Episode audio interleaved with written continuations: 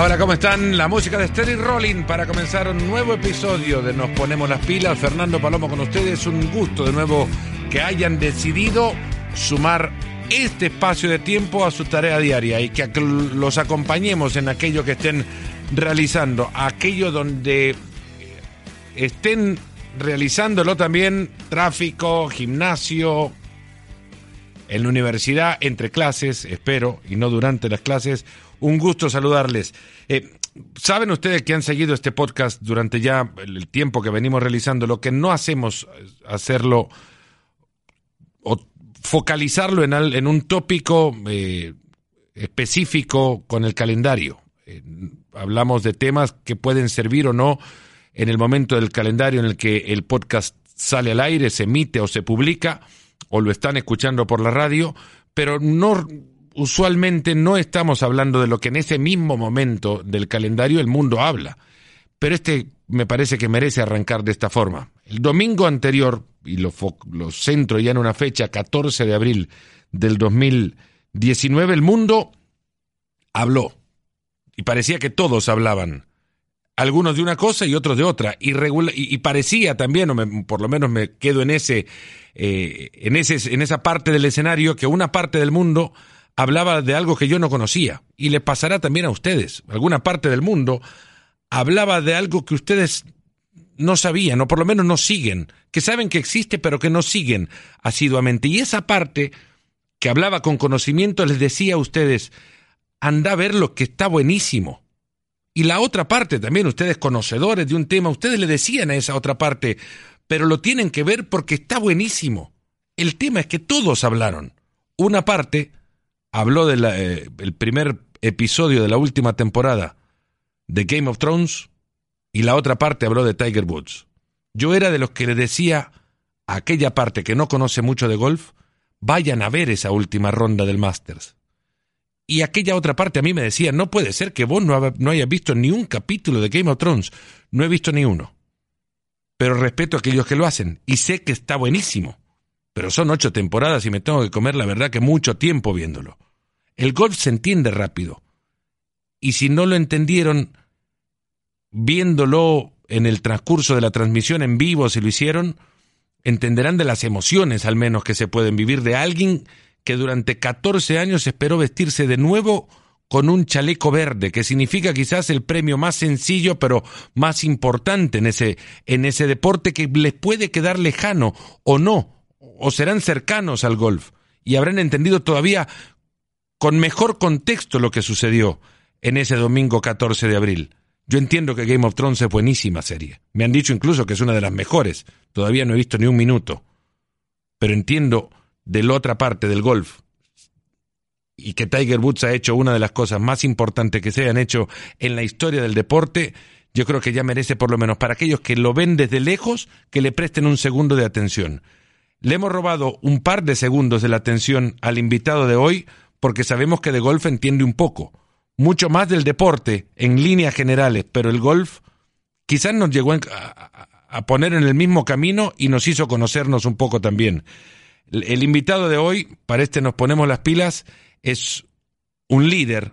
En la cancha lo fue, adentro, y también ahora lo es desde afuera. Gerard López, bienvenido a Nos Ponemos las Pilas. ¿Cómo estás? ¿Qué tal, Fernando? Muchísimas gracias por, por eh, invitarme y encantado de compartir un ratito contigo y con nuestros oyentes. Bueno, lo primero es de lo que veníamos hablando. ¿Has visto Game of Thrones?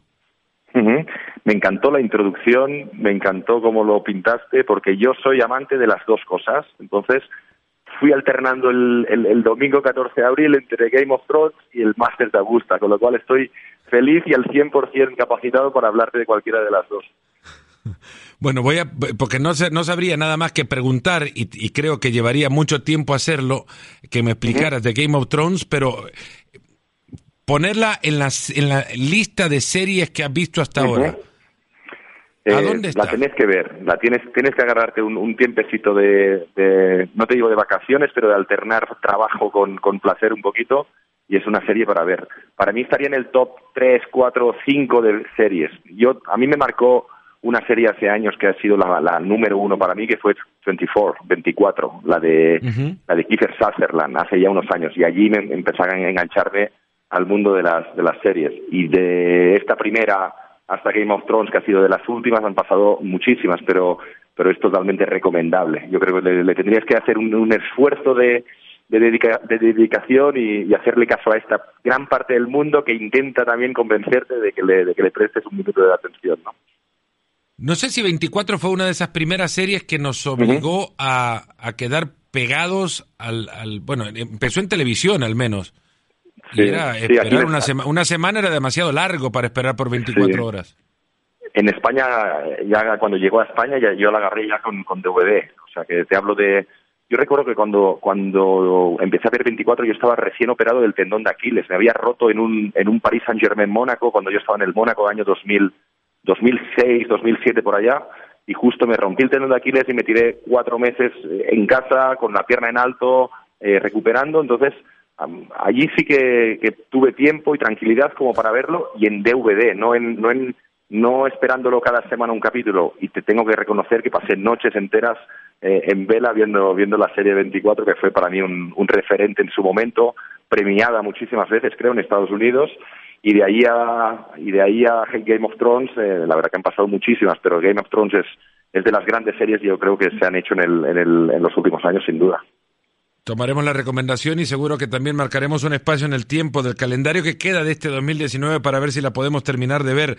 Pero era, era, me parecía obligado comenzar con esto porque fue un domingo extraño, una jornada de golf tempranera para la última del Masters. Y se preguntarán cómo es que hablando en este programa tenemos un futbolista, pero comenzamos con golf. Pero es que con Gerard, es cierto, yo comencé viéndolo en la tele, pero comencé, digamos, conociéndolo un poco caminando un par de hoyos en Pinehurst en el 2005 para un US Open de golf.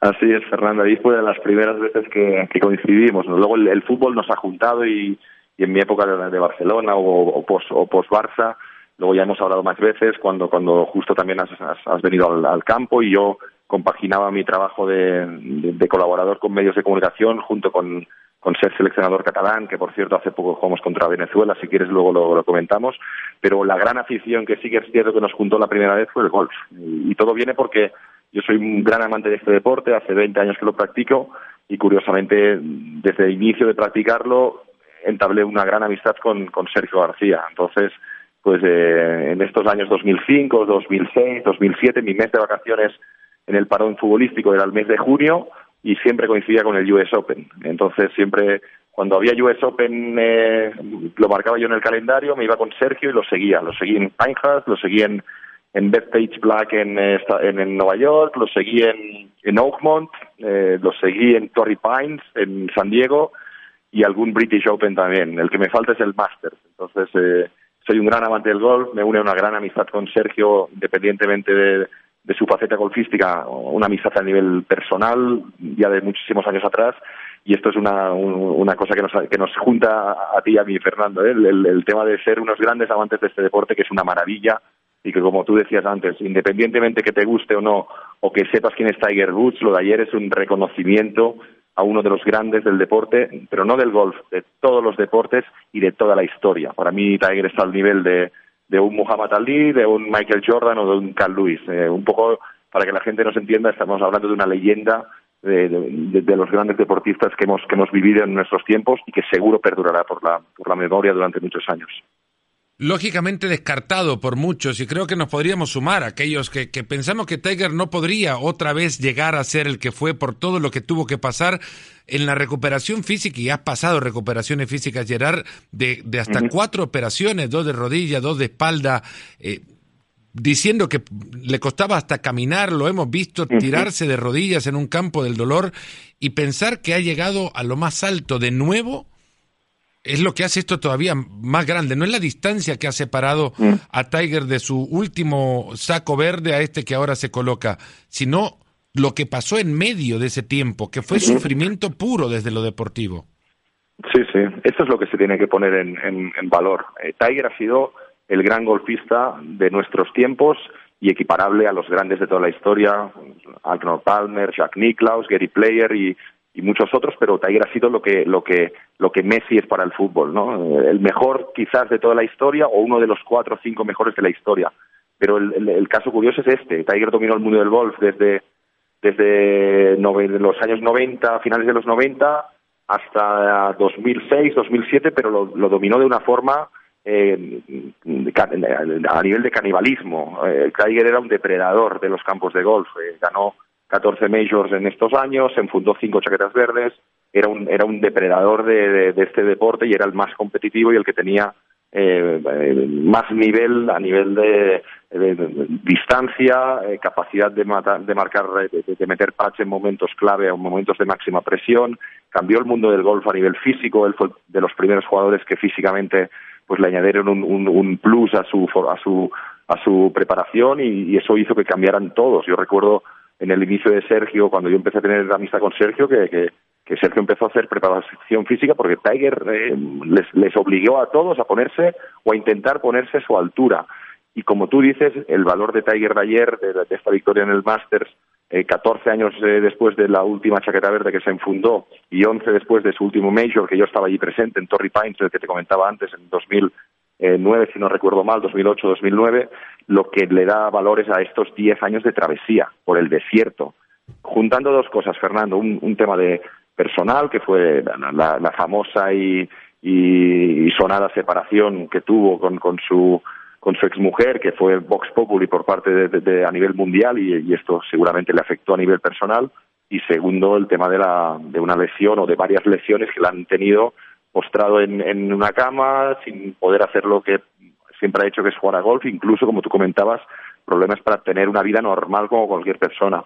Y se ha superado, y se ha superado, y ha ido de menos a más, y la gente cuando lo daba por muerto, como lo daba por, por retirado, eh, pues se ha dado cuenta que al final un deportista de, top, de máximo nivel, con, a base de superación, a base de entrenamiento y a base de, confianza, es capaz de lograr una fita histórica como ha sido esta, este máster. Yo creo que es una locura. Acá en España no tanto, porque el golf es un deporte minoritario, pero imagino que, me imagino que allá en Miami o en Estados Unidos el tema Tiger hoy está a la orden del día por parte de todo el mundo, ¿no?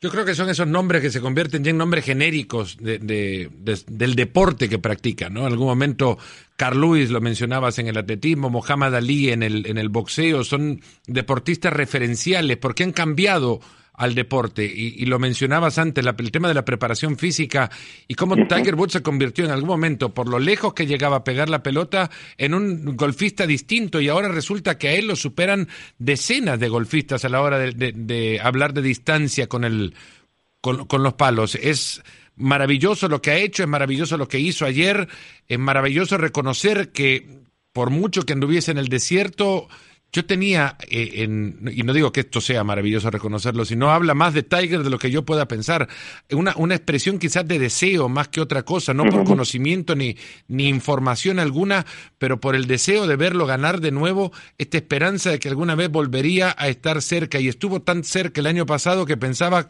que el Masters iba a ser de él, pero ya una cuestión de información. Eh, por, lo, por cómo venía jugando. Eh, imposible creer que alguien en el mundo que haya visto todo esto, aunque estuviese distraído por Game of Thrones, se quedó con los ojos secos al reconocer que hace 22 años él abrazaba a su padre cuando ganaba el primer Masters y ahora al ganar el quinto de su carrera él abraza a su hijo. Esto emociona creo que hasta al, más duro de los eh, aficionados al deporte. Sí, sí, la historia es conmovedora. La historia es, te guste o no Tiger, te guste o no el golf, es una, al final es, en este caso concreto es una historia de, humanidad, una, una, una, historia bonita que se ha escrito con, con letras de oro por su parte, por, por conseguir todo esto, pero que a la vez yo veo un Tiger, no sé si estarás de acuerdo conmigo, Fer, que, que, que está mucho más humanizado, veo un Tiger más más terrenal. Por unos momentos, hace 10, 15 años, veíamos a Tiger, ganaba cualquier chaqueta, cualquier US Open, cualquier PGA o, cualquier British Open, y las muestras de alegría, de, celebración no eran tantas. No veíamos a un Tiger tan cercano con el aficionado, ni tan familiar, hasta el punto que ayer sus hijos estaban a pie de green del 18 de agosto y, y, los abrazó de una forma efusiva, llorando como nunca lo habíamos, lo, habíamos visto antes. Entonces, yo creo que este, este, este, estas imágenes de ayer de Tiger superan un poco el, todo lo que referencia a, nivel deportivo y, nos, nos hacen entender también que el deportista en muchos casos no deja de ser una persona, ¿no? Y antes se hacía el símil un poco con, con, Leo Messi, luego iremos al fútbol y hablaremos de,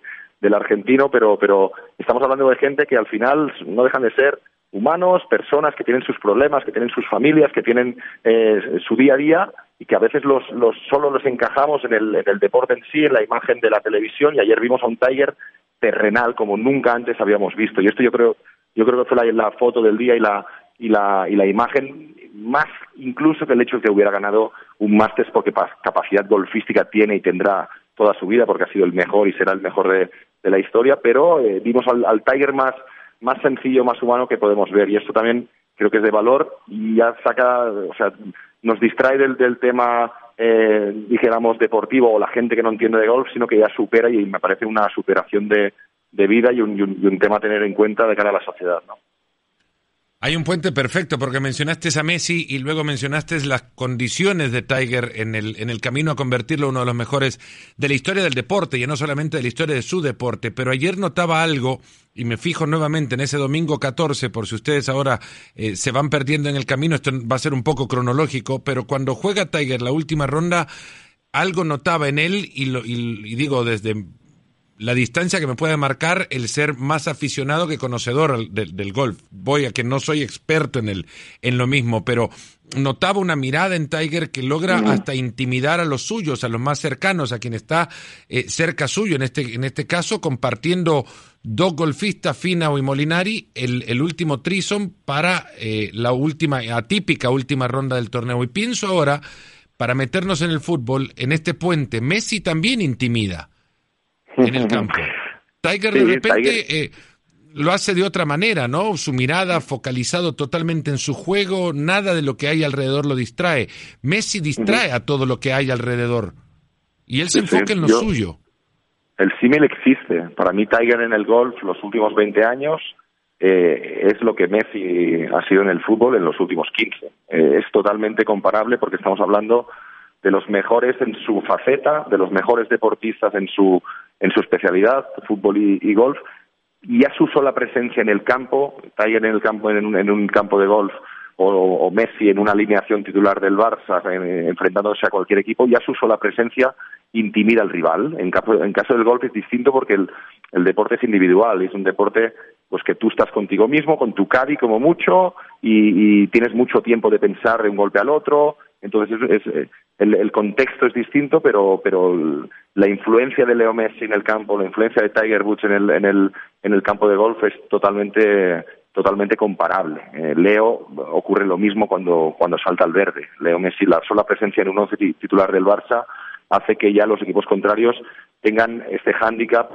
negativo para ellos porque es un jugador capaz de resolverte partidos en cualquier momento. Justamente este fin de semana Messi no jugó contra el Huesca, el Barça jugó en Huesca, está entre medio de esta, de esta eliminatoria clave en Champions contra el Manchester United y, y descansó, ni, ni siquiera viajó a Huesca. Y, eh, tengo constancia por algún jugador del Huesca que en cuanto supieron que Messi no viajaba, eh, el, el, el, ambiente en el vestuario fue distinto por su parte, porque dijeron, oh, no viene el pequeñín, pues seguramente tengamos más opciones de, de poder ganar. Y finalmente empataron y le sacaron un punto al Barça en un, en un partido que tampoco se recordará por su brillantez. Pero Tiger ocurre lo mismo. Vuelve Tiger al, a la cima del golf, gana el Masters y ahora ya está preparado para encarar los otros tres majors que vienen en, en, nada. Y ya seguramente esto a nivel de los rivales hay un punto psicológico que, que influye al 100% en el rendimiento, sin duda siendo un deporte individual el golf, esto no se va a traducir, pero eh, Leo Messi, ¿entenderías que provoque lo mismo en sus compañeros? En que los distraiga al punto que los eh, desnaturaliza de alguna forma, y esto trasladado un poco a la selección argentina, que lo ve de a cada tanto, ¿no? Y que de repente a, a, sus propios compañeros les puede asustar la presencia misma de Messi, o responsabilizarlos de, mal, de más, perdón, hacer algo que no son regularmente, dejar de ser lo que han sido para llegar a la selección y convertirse en compañeros de Messi. Sí, el, caso de Argentina es un caso eh, a estudiar, es un caso, a, a, podríamos hacer un debate y ponernos a hablar muchísimo del, del nivel del fútbol argentino, que yo creo que no es el nivel de hace años, pero el hecho de que tiene coincide en el tiempo con la presencia del mejor jugador de la historia y eso es un punto positivo, pero sí que es verdad que el rendimiento de muchísimos jugadores argentinos que vemos rendir bien en sus clubes a la hora de llegar a la selección este rendimiento no va en consonancia con su con su nivel, con su calidad. Y yo creo que también puede tener la influencia Leo. La influencia Messi en un equipo es máxima. Y en el Barça tú lo puedes trabajar cada día, lo puedes entrenar cada día, lo puedes compartir cada día en el vestuario y entonces se hace como todo más familiar. Pero en la selección, que no tenés tanto tiempo de entrenamiento, que no tenés tantos días de, de preparación para un posible partido de clasificación, para un posible mundial o una Copa América, allí puede ser que los jugadores argentinos tengan este punto de respeto, mm, demasiado respeto hasta hacia la figura de, de, de Leo Messi y tengan la sensación que ya solo con Leo Messi se va a solucionar un partido y eso no es así. Estamos hablando de la diferencia entre el golf y el fútbol y de la misma forma que el golf depende de uno mismo y Tiger ayer dependía de él mismo y su mirada denotaba que iba a ganar este Masters, en el mundo del fútbol hay factores que no que no que no son tan controlables. Entonces no siempre gana el equipo que es mejor, no siempre gana el equipo que tiene el mejor jugador, en este caso Leo Messi, y yo creo que en el Barça tiene mucho más la costumbre de, de saber cómo juega Leo y cómo está rodeado en su hábitat natural como es el, el, Barcelona. En Argentina lo veo un, un poco desubicado, ¿no? No sé si estarás de acuerdo conmigo es que a eso iba. Messi de repente, por, por esta familiaridad que provoca en, en, un club al que ve regularmente, que, nos, que sabe perfectamente por dónde andan los pasos de sus compañeros, más antes que ahora, seguro digo más antes, porque antes existía más minutos acumulados entre los compañeros de los que ahora son los suyos. Igualmente creo que sabe perfecto lo que piensa Busquets y a dónde lo está pensando cuando lo tiene dentro de la cancha. Eh, eh, los jugadores son del contexto también y, se deben mucho a los contextos y muchas veces medimos injustamente carreras pretendiendo que un jugador X sea siendo ese jugador X lejos del contexto que lo convirtió en ese jugador. Y ya voy un poco a lo tuyo, Gerard, porque cuando te ficha el Barça de nuevo, habiendo sido jugador del Barcelona, eras la sensación de Europa. Le habías clavado tres goles a la Lazio, venía siendo parte fundamental del Valencia en el Barcelona no se te dieron los tiempos de, la misma forma. ¿Fue el contexto? Sí, sí, sí. Eh, mi historia, en mi caso, es un, curioso en el sentido que yo tengo mi formación es Barça. Eh, la gente para que para ubicar a, nuestros oyentes, yo ficho con 11 años en el Barça y debuto con 17 en el Barça B en segunda división. Entonces hago la formación esta de 6, 7 años con todo eh, el ADN, con toda la, la, la dinámica de entrenamientos para preparar a un jugador Barça, como luego en el futuro han podido ser los Xavi, Iniesta y compañía. Yo coincidí en toda mi, época de formación, como te digo, con Johan Cruyff en el primer equipo. Entonces, todos los entrenamientos nuestros del fútbol base, eh, en mi etapa levín, infantil, cadete y juvenil, que son estos siete años, iban en consonancia a todos los entrenamientos que, hacía el primer equipo con, Johan Cruyff. Entonces, yo soy un, un producto claro de la, lo que es la cantera del Barça y ese perfil de jugador creado ahí dentro, que esto es un, tema pues que es como un, como un, como la, el secreto mejor guardado, ¿no? El, hecho de cómo es capaz el Barça de sacar tantísimos jugadores de en este perfil concreto, centrocampistas con calidad, centrocampistas con llegada, centrocampistas con un talento especial, como ahora estamos viendo ya los inicios de, de Aleñao, de Ricky Puig, que son el, nuevo producto de esta, de esta cantera. Lo que pasa es que yo me voy con de, de, a, vale, venía a Gerardo un camino de un camino que venía eh, Guardiola, Milla y luego tú. Sí, sí. Sí, sí, es, un, es como una cadena de montaje, ¿no? Como si como si estuvieras en una cadena de montaje de, de, eh, automovilístico y, y, y, el, y el ADN o, el, o, el, lo que tenés que tener para jugar de medio centro en el Barça pues requiere distintas cosas. Entonces, Luis Milla fue el primero con, con, con Johan, luego ya heredó Guardiola, luego ya empecé a subir yo en la cantera y estaba como predestinado a subir al primer equipo. Posteriormente, después de mí, ya empezaron a, subir los Xavi, Iniesta y, Sergio Busquets y compañía. Y, pero yo en este momento, en lugar de quedarme en el Barça con 18 años y subir al primer equipo, decido hacer un cambio de rumbo en mi carrera y, me, y me voy a Valencia con Jorge Valdano, que me, me convenció de, ir a Valencia por mi juventud, por mi, por mi forma de jugar. Él entendía que, que era un sitio que, que, que me iría muy bien a, mi, a mis características. Entonces yo en el Barça en aquel momento no veía futuro para subir al primer equipo porque no ya no estaba Johan, estaba Bobby Robson, tampoco había tanto tanta confianza en el, en el eh, fútbol base y decido irme. Me voy tres años. Me voy a Valencia, hago una sesión en el Alavés, un año intermedio, y la vuelta en Valencia es el año de mi, de mi, de mi explosión, ¿no? Como tú decías ahora, eh, final de Copa de Europa, final de Champions League, eh, subcampeonato de la Liga, debuto con la selección española, eh, tengo toda Europa a mis pies en cuanto a que a final de temporada, cuando ya voy a la Eurocopa con la selección española con 21 años, tengo cualquier equipo de Europa dispuesto a pagar la cláusula de rescisión del Valencia. Entonces yo allí me tira los, los, mis inicios, me tira mi familia, me tira mi, mi, mi origen, que es Barcelona, y decido volver a mi tierra, eh, aún sabiendo que quizás toda esta formación que había tenido la había complementado con todo lo que agarré en Valencia, con Cooper, con Ranieri, con otros entrenadores que me dieron, al llegar este formado en el Barça, me dieron otras características, ¿no? Un, un llegar más, con, más capacidad de competir, con más capacidad para defender. Entonces, mi vuelta a Barcelona no fue en este contexto que tú decías, ideal como para que luego se pudiera ver a Gerard en Barcelona igual que se vio en Valencia. Aparte que coincidió los años malos de, Barcelona con los magníficos años de los Galácticos del Madrid, ¿no? Y, recuerdas la época de, Roberto Carlos, de Figo, de Ronaldo, de, de Beckham, de Zidane. Entonces allí enganché unos años en el Barça realmente duros para, para, para mí, porque también coincidí con, con, muchas lesiones a nivel personal y que a la vez para el Barça fueron complicados porque el Madrid era el gran dominador en aquel, en aquel momento de tanto de la Liga como de la Copa de Europa. ¿Tiene que ver que eh, tu llegada coincida con la salida de Figo y en consecuencia te, se te vista también como una eh, luz de esperanza para reemplazarle? Bueno, es, cierto que el Barça, bueno, que el Madrid ficha Figo del, del Barça y con el dinero que el Barça recibe por el fichaje de Figo, eh, el Barça lo invierte con, con jugadores del Arsenal, en aquel momento, ¿te acuerdas? Este Titi Overmars del Arsenal, viene Alfonso del Betis, vengo yo del Valencia, viene de La Peña, que, él, había estado un año fuera y lo recupera el Barça. No creo que sea comparable eh, por, ni por posición ni nada, pero en mi caso sí que fue como un fichaje obligado, porque era una época de elecciones, en aquel momento, el año 2000, hubo, hubo elecciones a la presidencia del Barça, se había terminado el mandato del presidente Núñez después de 23 años y fue unas elecciones importantes.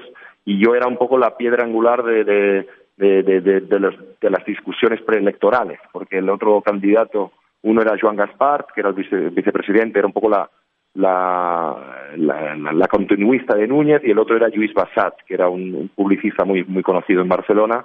Y yo era un fichaje acordado de Luis Bassat. A mí Luis Bassat me dijo, si yo soy presidente, te voy a fichar sí o sí, voy a pagar la cláusula y eres mi, mi, mi piedra angular del, del nuevo proyecto del, del Barça. Entonces, cuando salió Gaspar, que ganó Gaspar, se vio casi obligado a ficharme porque la presión de la, de la prensa, la presión de los aficionados era máxima pidiendo a un jugador que se había ido con 18 años, que había triunfado fuera del Barça y que, que su mayor ilusión era volver al Barça por la puerta grande con este, con, como en este caso fue, ¿no? Pero eh, por parte del club sí que es verdad que hubo un poco la obligación y no la voluntad del todo, porque se vieron eh, obligados a pagar una cláusula por un chico que hace tres años, que hacía tres años se había ido eh, por nada al Valencia. Entonces sí que es verdad que la, la operación si tú la miras a vistas, a vistas económicas, no era la ideal por, por, el Barça y esto a mí me marcó a nivel, a nivel interno porque tuve una presión añadida que fue esto, un chico que se va con 18 años por 0 euros, hemos de pagar ahora 23 millones de euros,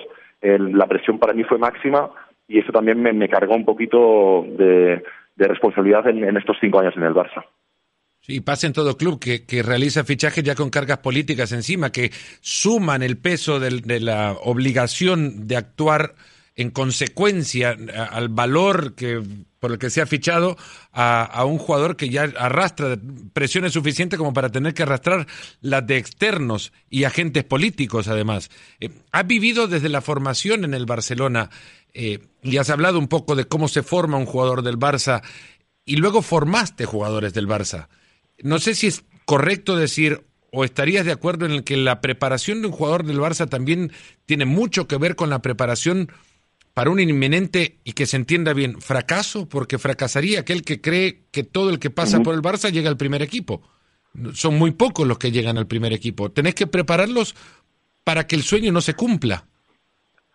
Sí, es, es muy interesante la pregunta, porque en mi caso he vivido todas las facetas posibles dentro de este club. Eh, como antes te comentaba, viví la época formativa de siete años, hasta el Barça B, eh, que, que, luego me fui a Valencia, luego viví los cinco años de jugador del primer equipo, con todo lo que conlleva, eh, el hecho de, estar ya cumpliendo un sueño, y después viví la época de formador. Durante tres años hasta este verano pasado he sido el entrenador del, del Barça B, del segundo equipo del, del Barça, y toda esta experiencia acumulada en muchísimos años, tanto a nivel formativo como a nivel eh, primer equipo, la he podido utilizar, Fernando, para, para, para, como tú dices, preparar a los chicos para lo que pudiera venir, tanto a nivel positivo como a nivel negativo. Yo me considero un, entrenador ahora mismo eh, con una capacidad de comunicación dentro de un vestuario importante, con una capacidad de motivación y de realidad de lo que es el mundo del fútbol, eh, creo que, con, muchísimas herramientas en mi mano para poder eh, saber de esto y, he tenido que dar muchísimas charlas individuales a los chicos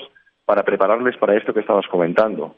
No todos los que están en el Barça B van a subir al primer equipo. No todos los desde el Barça B van a jugar en primera división. Hay algunos chicos que están ahora mismo en el Barça B que a lo mejor no llega a ser profesional porque eh, las circunstancias del mundo del fútbol son muy especiales y son muy concretas. Y hay chicos que no van a tener la suerte porque no van a confiar con ellos, porque se van a lesionar y van a tener una lesión que les pueda ya mermar de cara a su futuro, porque no estás en el momento adecuado, en el instante y en el sitio concreto como para ser futbolista de élite. Y estos son circunstancias al azar muchas de ellas. Lo que sí que es verdad que en mi caso les intenté dar toda la formación posible, tanto a nivel eh, técnico como táctico como físico y también a nivel motivacional y a nivel personal como para que los chicos dieran el máximo rendimiento y pudieran asumir el hecho de que el día de mañana pudieran estar en el primer equipo. Uno de los grandes jugadores que he tenido y que pude tener durante estos tres años y le, y le intenté hablar de muchísimas cosas fue Aleñá. Es un caso especial porque es el típico chico que llega con seis años al Barça,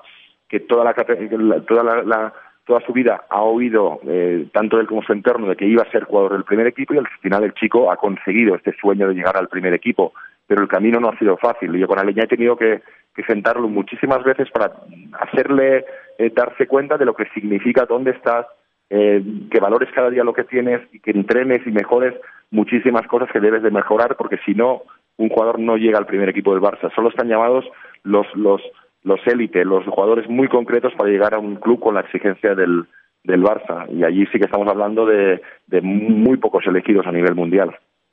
Pocos clubes y solo aquellos que por filosofía se ven obligados a fichar desde la cantera, y hablo de equipos que eh, cierran las puertas por ideología, no más que filosofía, por ideología cierran las puertas a, a fichajes foráneos y, foráneos incluso hasta de su propia localidad, están llamados a tener la puerta abierta permanente de la cantera por una necesidad.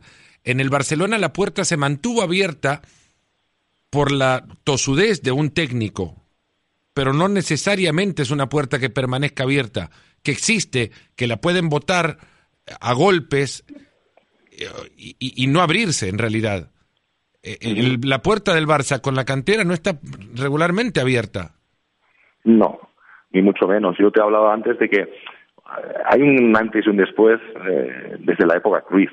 Realmente Cruyff es una figura clave en el Barcelona porque cambia la mentalidad del club que, que en los años 80 mm, no, no, no, no era un club ganador, que había pasado jugadores increíbles como Maradona, como Schuster, como como jugadores importantísimos a nivel mundial y el Barça era incapaz de tener una continuidad ganadora tanto en la Liga como en la Copa de Europa. En aquel momento el Barça en los años 80 no había ganado ni una Copa de Europa. Fernando, la primera que gana es en el 92 en Wembley contra la Sampdoria. Entonces, Cruz cambia la mentalidad del club y uno de los cambios que introduce y uno de los cambios que, que se ven con la llegada de Cruyff es esta puerta abierta de par en par para la, para, para la cantera, para la formación de jugadores con, con un con un ADN especial que es el ADN Barça, con, con toda esta metodología de entrenamientos que antes te comentaba que yo vivo en mi época de formación desde los 11 a los 18 años y, y allí se abre la puerta de par en par. Yo recuerdo partidos del Barça de Cruyff con todos los Chapi Ferrer, Sergi Barjuan, eh, eh, Pep Guardiola, que es uno de sus grandes productos, y luego los posteriores Oscar García, eh, García, Tony Belamazán, Iván de la Peña, jugadores que estaban en el Barça B, que era mínima que despuntaban un poco en el Barça B, Cruyff ya los subía al primer equipo. Luego la puerta se cerró. En cuanto Cruyff se fue, se cerró con Bobby Robson, se cerró durante una época que es cuando a mí me tocó emigrar a Valencia. Y luego la puerta se volvió a abrir con la llegada tanto de Rijkaard, que ya empezó a confiar en jugadores jóvenes, es los inicios de, de Iniesta, Messi, que yo en aquel momento estoy en el, en el primer equipo, como sin duda la llegada de Guardiola, que es el que abre otra vez de par en par todo este mundo futbolístico mágico que es cantera, más jugadores top de fuera y es la gran época dorada del Barça de hace 10, 12, 15 años, ¿no? con las Copas de Europa de Guardiola, con el dominio abrumador en la Liga Española, con las Copas del Rey y, hay una cierta continuidad. Tanto Luis Enrique como Valverde eh, agarran el relevo de Guardiola, quizás no, con no tanto entusiasmo como, como el entrenador catalán, pero sí que es cierto que en los últimos años pues ha habido productos importantes como como, como Sergi Roberto, como Aleña ahora en la actualidad, y ya los asentados en el primer equipo como pueden ser Sergio Busquets y, Pedro, que luego tuvo que marcharse al Chelsea. ¿no? Han sido los grandes productos, últimos productos de esta fantástica cantera como es el Barça. ¿Cómo medir que, que ahora el Barcelona fiche, por ejemplo, a jugadores como Murillo o Todivo para los centrales de la cantera? ¿Qué tienen que pensar los centrales de la cantera ante esto? Sí, es, otra pregunta interesante porque no todos los centrales de la cantera van a ser válidos, eh, Fernando, para subir al primer equipo. Entonces tú tienes que eh, poner un balance en el primer equipo. Yo reconozco que soy amante del jugador joven y que soy amante del, chico que, que, lleva años en el club, pero no todos están preparados y tú le tienes que dar un margen al jugador joven para que acabe de formarse y tenga la capacidad suficiente como para rendir en el primer equipo. Hay chicos en la cantera muy buenos, pero alguno de ellos todavía no está preparado para subir al primer equipo. Y hay fichajes estratégicos que pueden ser concretos en un momento dado para darle a estos chicos el, tiempo suficiente en una cesión o en, todavía en el Barça B como para que finalmente tengan este proceso natural de, formación. Yo creo que el Barça lo está haciendo bien. Lo del tema de Murillo o el tema de Boateng son fichajes estratégicos para un momento de la temporada o seis meses o un año y no, y no son fichajes a largo plazo. En cambio, estamos hablando de que el Barça acaba de fichar a De Jong, el jugador del Ajax, que posiblemente ficha de Ligt, el central también del Ajax de 21 años, que es un cañón, es un central espectacular y De Jong es un centrocampista de élite. Y esto lo tienes que juntar con gente de la casa. Eh, el hecho de que venga de, de Jong no significa que Aleñá tenga que salir o que Ricky Puig ya se les cierren las puertas del primer equipo. Yo creo que todos tienen cabida porque todos son jugadores de gran de gran calidad y yo creo que el Barça lo está haciendo bien de cara al futuro porque Fernando y aquí vendrá la gran pregunta qué va a ser del Barça cuando falte eh, Leo Messi dentro de ojalá mucho tiempo pero que llegará un día que te tendrás que plantear igual que ha pasado con el Madrid con Cristiano este año que fíjate cómo cómo ha ido la temporada del equipo de, de Madrid y con la marcha de Ronaldo para ir, eh, para ir cerrando, ahora te has convertido en líder. Antes hablabas de cómo la selección de Cataluña ha enfrentado a Venezuela. ¿Qué significa dirigir eh, la selección de Cataluña? Bueno, para que la gente desde, desde, allá nos, nos, entienda, desde donde estáis, eh, la selección catalana no es una selección oficial. Estamos hablando de un territorio de la, del, del, panorama español, como podría ser el País Vasco, Andalucía o, o las Islas Baleares. Estamos hablando de una zona pequeñita de, de España que son 17 comunidades autónomas y Cataluña es una de ellas. El tema es que Cataluña tiene una cantera y un, nivel futbolístico espectacular. Eh, la base de la selección española campeona del Mundial 2010, de la Eurocopa 2008-2012, la base de, aquel, de aquella gran selección, estamos hablando de, de la base de jugadores del Barça, de todos estos productos catalanes de la cantera del Barça que hizo que eh, el equipo de Guardiola fuera un referente mundial y la selección lo fue en base a estos, a estos jugadores y complementando con otros, pero la base era este Barça mítico, ¿no? Entonces, para mí, el hecho de poder ser seleccionador catalán sin ser un cargo oficial, yo, yo colaboro con la Federación Catalana de Fútbol porque soy el director técnico de todas las categorías inferiores y hace seis años, cinco, cinco años que soy seleccionador catalán y tengo un partido al año, Fernando, como mucho. Eh, ahora hemos jugado contra Venezuela y el último partido anterior habíamos jugado contra Túnez hacía dos años y tres meses, con lo cual, que la gente nos entienda, no puedo tener una continuidad, ni un día a día, ni unos entrenamientos, ni, ni un, casi un contacto con los chicos, pero en este caso se dio la posibilidad hace dos meses de poder organizar este partido contra Venezuela. Mm, Venezuela venía a España a jugar un, amistoso contra Argentina en el Wanda. Justo nos contactaron para, para saber si podíamos jugar un partido amistoso porque querían complementar el partido contra Argentina con otro partido y justo lo pudimos lo pudimos cerrar el partido contra Venezuela.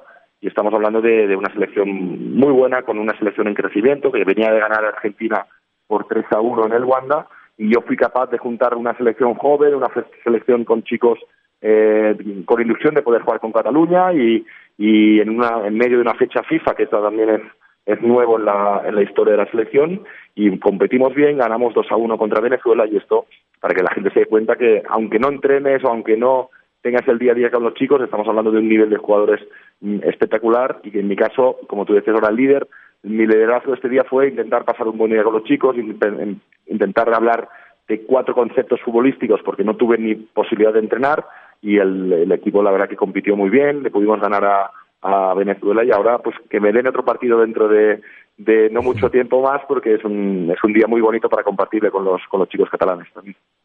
La última, Gerard, ¿cuánto queda de Johan Cruyff? ¿Cuánto vive Johan Cruyff en la cantera del fútbol catalán? Está referente siempre. Yo tuve la suerte de heredar esta, este cargo de seleccionador después que lo fuera él, después de que lo fuera Johan. Y a mí cuando me llamó la Federación Catalana y me dijo, Johan nos sigue, queremos que seas el seleccionador catalán, lo primero que hice fue levantar el teléfono, eh, hablar con Johan, me dijo, si quieres quedamos un día para jugar a golf y lo hablamos. Era un gran amante también de, de ayer, ayer, ayer hubiera estado todo el, todo el día frente al televisor viendo la ronda del, del Masters, sin ninguna duda. Y fuimos a jugar un día golf y le, le pedí casi permiso. Imagínate todo lo, que, todo lo que queda de Johan en nosotros, en toda esta generación de jugadores y entrenadores, es, eh, es, máximo. Yo le, le, comenté, Johan me han llamado a mí para sucederte en el cargo, me dijo, Gerard, tienes mi, casi como mi, mi bendición, ¿no? Estamos hablando de, de, de, de una persona que influyó muchísimo en, en mis inicios, sobre todo en esta época formativa y que, siempre le he guardado un gran, un gran respeto y una gran admiración. El legado de Johan somos todos nosotros, eh, perdurará en el tiempo y en la memoria para siempre todo lo que aportó en el, en el Barcelona. El estadio nuevo que están construyendo al, en la ciudad deportiva del, donde va a jugar el Barça B y el Barça femenino va a llevar el nombre de él, de, de Johan Cruyff, y el legado también suyo a nivel personal pues es Jordi Cruyff, que es su hijo, que está también vinculado en el mundo del fútbol y que, y que está preparado para asumir seguramente algún día algún cargo importante en el, en el Barcelona, siempre guardando la memoria de, de su padre. Entonces ha sido una persona muy influyente en todos nosotros y, y, todos los jugadores jóvenes que hemos salido allí, incluso los de hoy en día, saben que mucha parte de este nuestro éxito, nuestro futuro, ha venido dado por, por sus conocimientos y por su influencia. ¿Jugaba bien el golf? Mm, no jugaba mal, dicho todo. no, no, no, no te digo que fuera debía ser un handicap medio, un handicap 16-18, pero sí que te digo que era competitivo como el que más y que no quería perder ni que te jugaras una Coca-Cola, no quería perder ni que ni que no hubiera nada en juego. La verdad que era era competitivo como siempre lo fue cuando fue futbolista y cuando y cuando entrenó. Pero era un placer compartir buenos momentos con él, sobre todo en este campo de golf porque era un momento de relajación para los dos, ¿no? Gerard, muchas gracias por tu tiempo en deuda infinita, de verdad, por habernos acompañado y ojalá pronto se pueda repetir. Un gran abrazo. Gerard López, técnico de la selección de Cataluña, ex jugador del Barça, del Valencia, del Mónaco. Queda tanto por hablar, Gerard. Tendrá que haber otra segunda ocasión. Gracias. Por supuesto, yo encantado siempre de, poder hablar contigo, Fer. Nos vemos en Barcelona o en Miami, a ver si coincidimos algún día en un campo de fútbol o en un campo de golf. Ha sido un placer compartir este rato con, contigo y con vuestros oyentes y felicidades sinceras por el programa. Muchas gracias. Ahí estaba Gerard López, nos ha acompañado hoy en este Nos Ponemos las Pilas. Será hasta el próximo. Cuídense. Gracias por escucharnos. Busca ESPN Deportes en iTunes y TuneIn para más podcasts.